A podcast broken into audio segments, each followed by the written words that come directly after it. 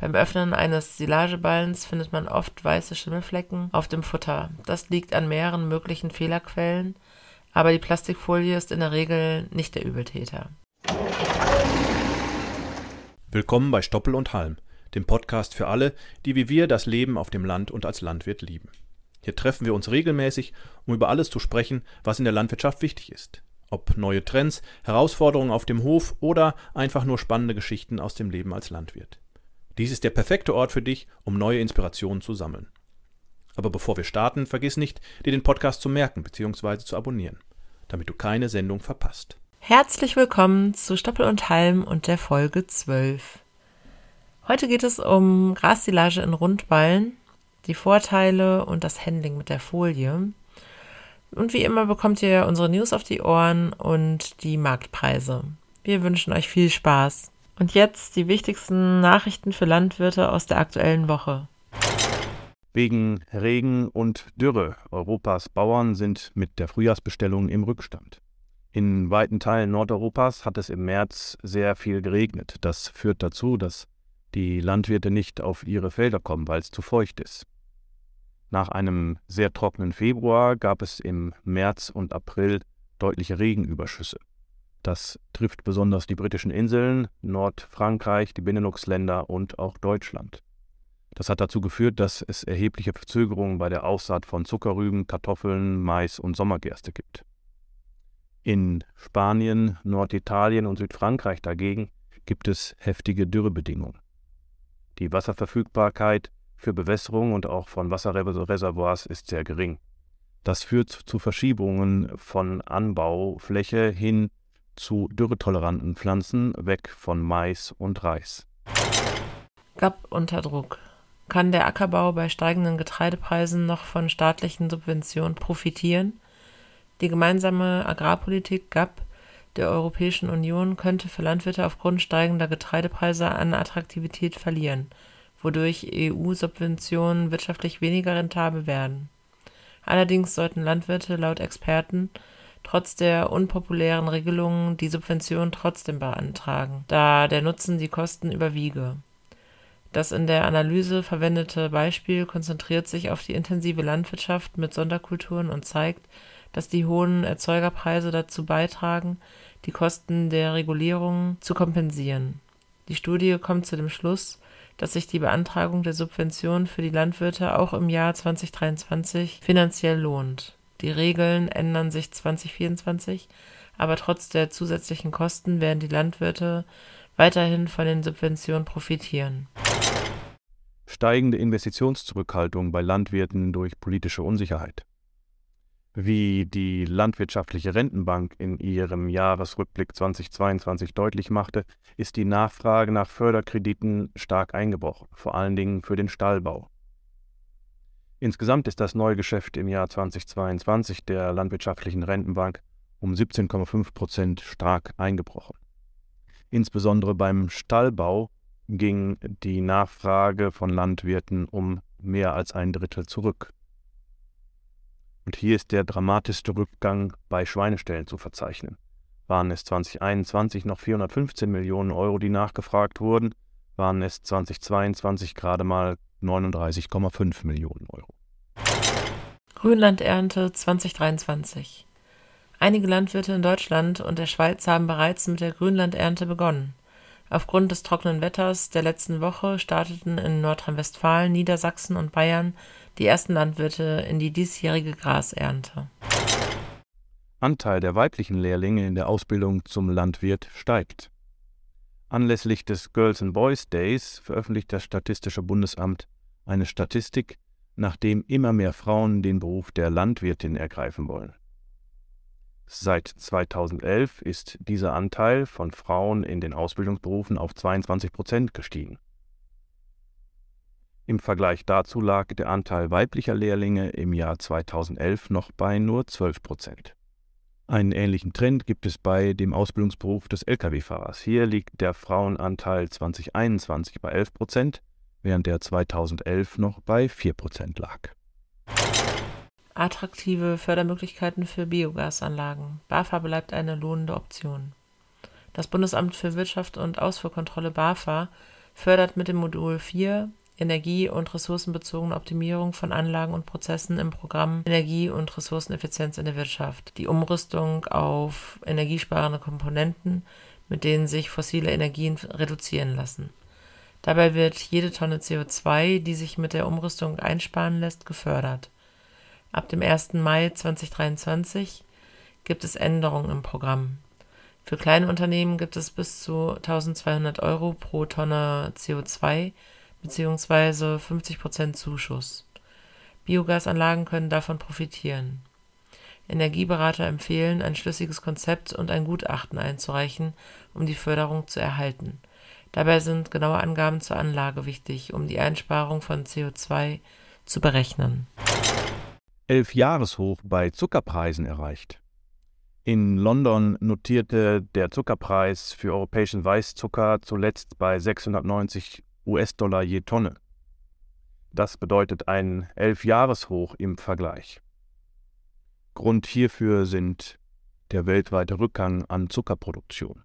Das liegt einmal an einer aktuell schlechten Zuckerrohrernte in Indien, Thailand, China und Pakistan, genauso wie die Angst vor El Niño und den dadurch sinkenden Produktionen bei Zucker.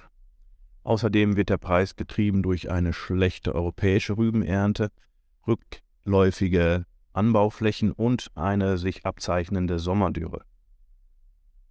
Analysten gehen deshalb von einem kurzfristig sehr hohen Preis aus und sagen voraus, dass durch die noch nicht ganz vorauszusehenden Wetterbedingungen der Preis sehr volatil sein wird. Nachhaltiger Maisanbau. Organische Dünger als Schlüssel zur Kosteneffizienz. Organische Düngemittel bleiben trotz der aktuell hohen Düngemittelpreise der wichtigste Faktor für die Kosteneffizienz im Maisanbau. Das Effizienzangebot beim Einsatz von Stickstoffdüngern wird durch die Vorgaben der Düngeverordnung, die darauf abzielt, deren Effizienz weiter zu verbessern, noch wichtiger es wurden verschiedene Methoden zur Verbesserung der Effizienz von Stickstoffdüngern im Maisanbau untersucht, wie zum Beispiel die Reduzierung der Stickstoffdüngung auf Standorten mit hohem Humusgehalt, milden Standorten mit guter Wasserversorgung und langfristig organisch gedüngten Flächen. Es liegt nahe, dass die Reduzierung mineralischer Zusatzdünger auf diesen Standorten ein effektiver Weg sein können, um eine höhere Effizienz bei gleichzeitiger Kostensenkung zu erreichen. Darüber hinaus rät man dazu, vorsichtig zu sein, die Stickstoffdüngung an Standorten mit geringerem N-Nachlieferungspotenzial zu reduzieren. Im heutigen Podcast geht es um Grassilage in Rundballen, Vorteile und Handling. Was muss man alles beachten? Der erste Schnitt steht schon bald an von den Grünflächen. Einige haben ihn sogar schon vollzogen. Und das Silieren im Rundballen birgt einen großen Nutzen. Die Vorteile von Rundballen werden besonders deutlich, wenn es darum geht, kleinere Erntemengen zu verarbeiten. Daher wird diese Technik der Silageherstellung im Allgemeinen für die Ernte von Sommeraufwüchsen eingesetzt. Darüber hinaus bietet das Verfahren die Möglichkeit, Grasbestände gezielt nach ihrer Reife zu ernten. Folie ist nicht gleich Folie. Wie ist der Wickler einzustellen und was ist nach dem Wickeln zu beachten? Das alles besprechen wir hier. Das sind die größten Vorteile der Rundballen zusammengefasst. Hoher Energiegehalt, ausreichender Strukturwert, geringer Verschmutzungsanteil, geringer Besatz an unerwünschten Mikroorganismen, das bedeutet eine hohe Futterhygiene, und eine lange Haltbarkeit nach Ballenöffnung, auch bei höheren Umgebungstemperaturen. Und als letztes, Grasflächen können partiell angefahren werden und das auch in kurzen Schönwetterphasen. So kann man das Beste aus dem Gras rausholen. Diese Stückelung ginge mit dem Ladewagen und einem Fahrsilo nicht, aber mit der Presse bleibt man flexibel. Hier sind einige Hinweise zum Umgang mit der Folie.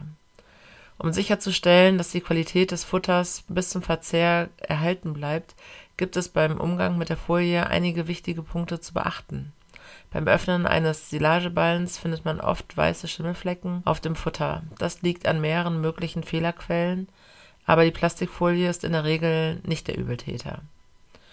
Der Schlüssel zum Erhalt der Futterqualität liegt in der richtigen Handhabung der Umhüllung, von der Lagerung bis zur Anwendung.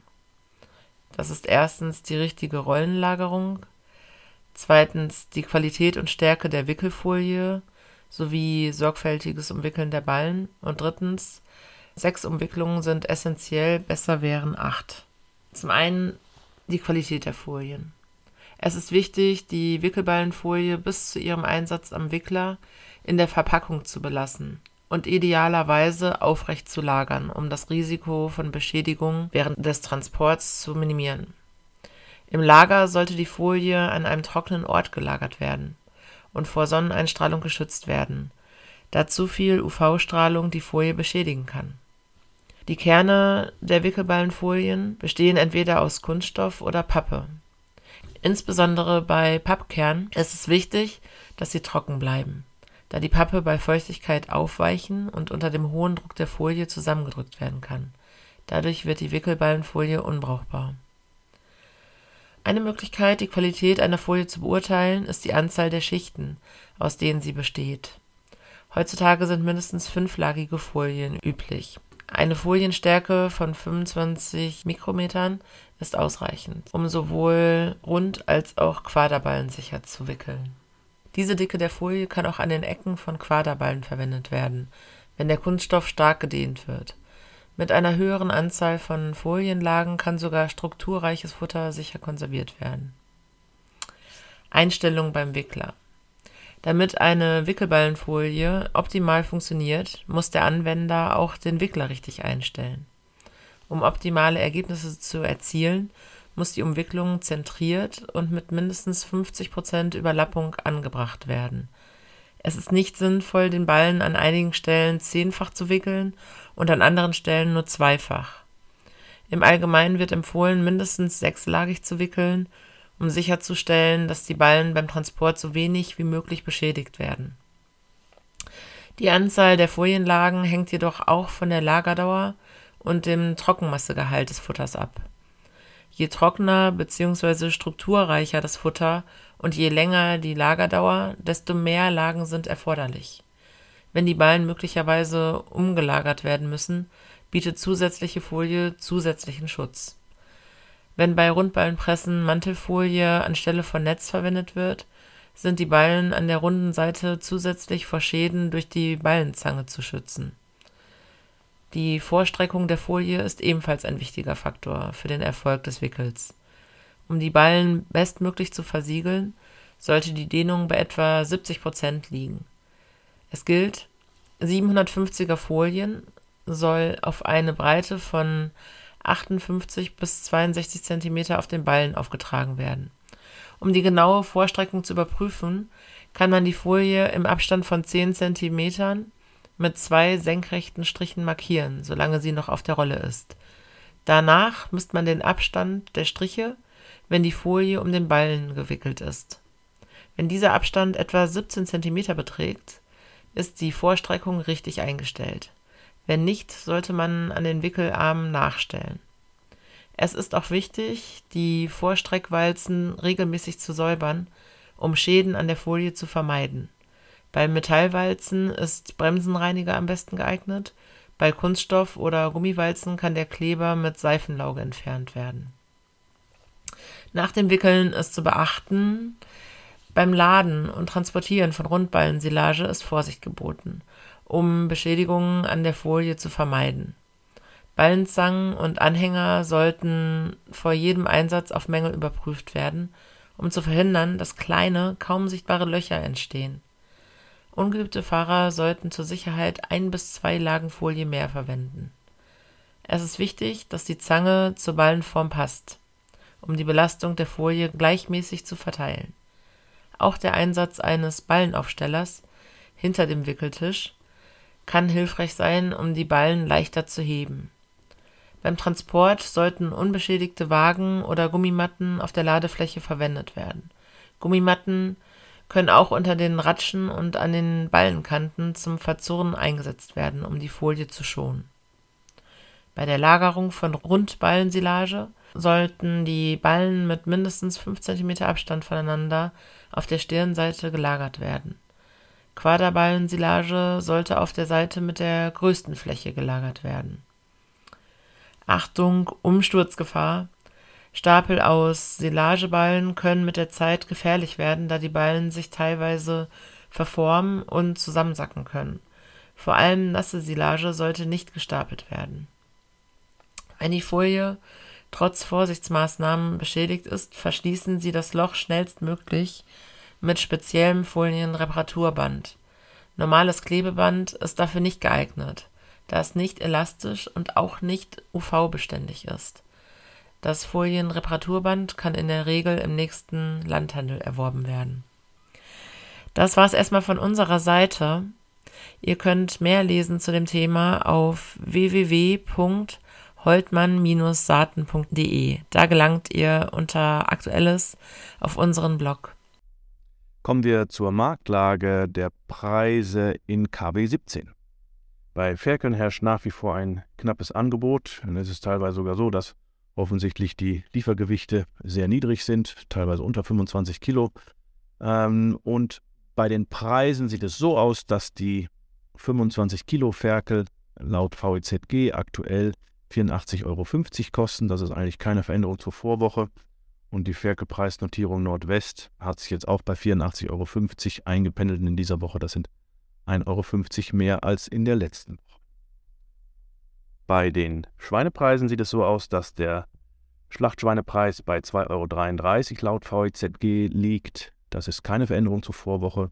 Die SN-Notierung am 25.04. liegt bei 2,42 Euro. Das ist ein ganz leichter Rückgang um 2 Cent. Bei Jungbullen und Schlachtkühen sieht es so aus, dass die VEZG Großviehpreise für R3 Jungbullen Fleckvieh bei 4,70 Euro liegen und R3 Schwarzbund bei 4,65 Euro. Schlachtkühe notieren in dieser Woche R3 bei 4,32 Euro. Schauen wir uns die Milchpreise an. Insgesamt liegt das Angebot im März über der Nachfrage. Insgesamt wird auch 3% mehr als im Vorjahr angeliefert. Dieses Mehrangebot belastet die Preise. Zudem kaufen die Verbraucher aufgrund der Inflation preisbewusster ein. Das heißt, wir werden auch sicherlich hier bei Milch zumindest kurzfristig weitere Preisrücknahmen der Molkereien sehen. Im März, wenn man sich die Auszahlungspreise anschaut, ähm, hat das deutsche Milchkontor insgesamt bei 4,2% Fett und 3,4% Eiweiß mit allen Zuschlägen und allen Abschlägen 45,82 Cent ausgezahlt und Hochwald mit dem höchsten Preis bei 54 25 Eurocent pro Kilogramm.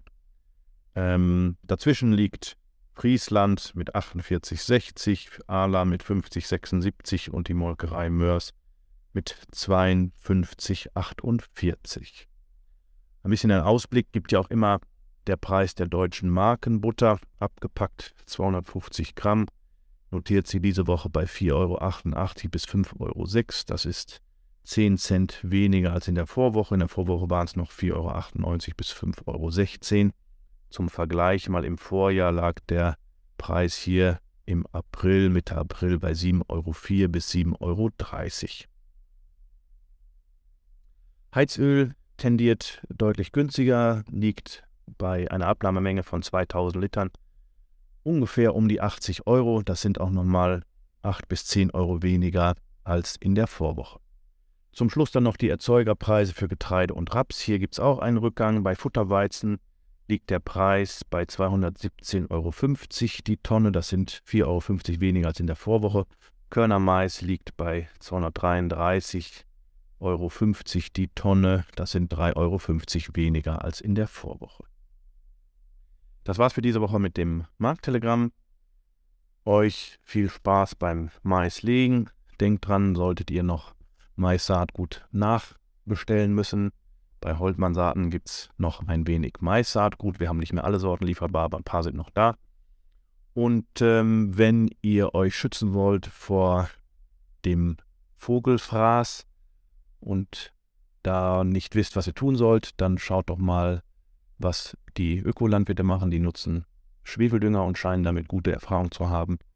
Und äh, bei uns gibt es tatsächlich auch Schwefeldünger auf der Website auf www.holtmann-saaten.de-shop. Wenn ihr da unter Mais schaut, findet ihr auch den Schwefeldünger. Ende des kleinen Werbeblocks. Er sei mir erlaubt. Vielen lieben Dank. Und damit verabschieden wir uns für heute von Stoppel und Halm, dem Podcast von Holtmann Saaten. Wir hoffen, ihr hattet genauso viel Spaß beim Zuhören wie wir beim Aufnehmen. Mehr Infos zum Saatgut von Holtmann Saaten findet ihr auf www.holtmann-saaten.de. Und falls ihr Fragen oder Anregungen zum Podcast habt, zögert nicht und schreibt uns eine Nachricht an. podcast.holtmann-saaten.de. Bis zum nächsten Mal und macht euch ja nicht vom Acker. Wir Landwirte werden gebraucht.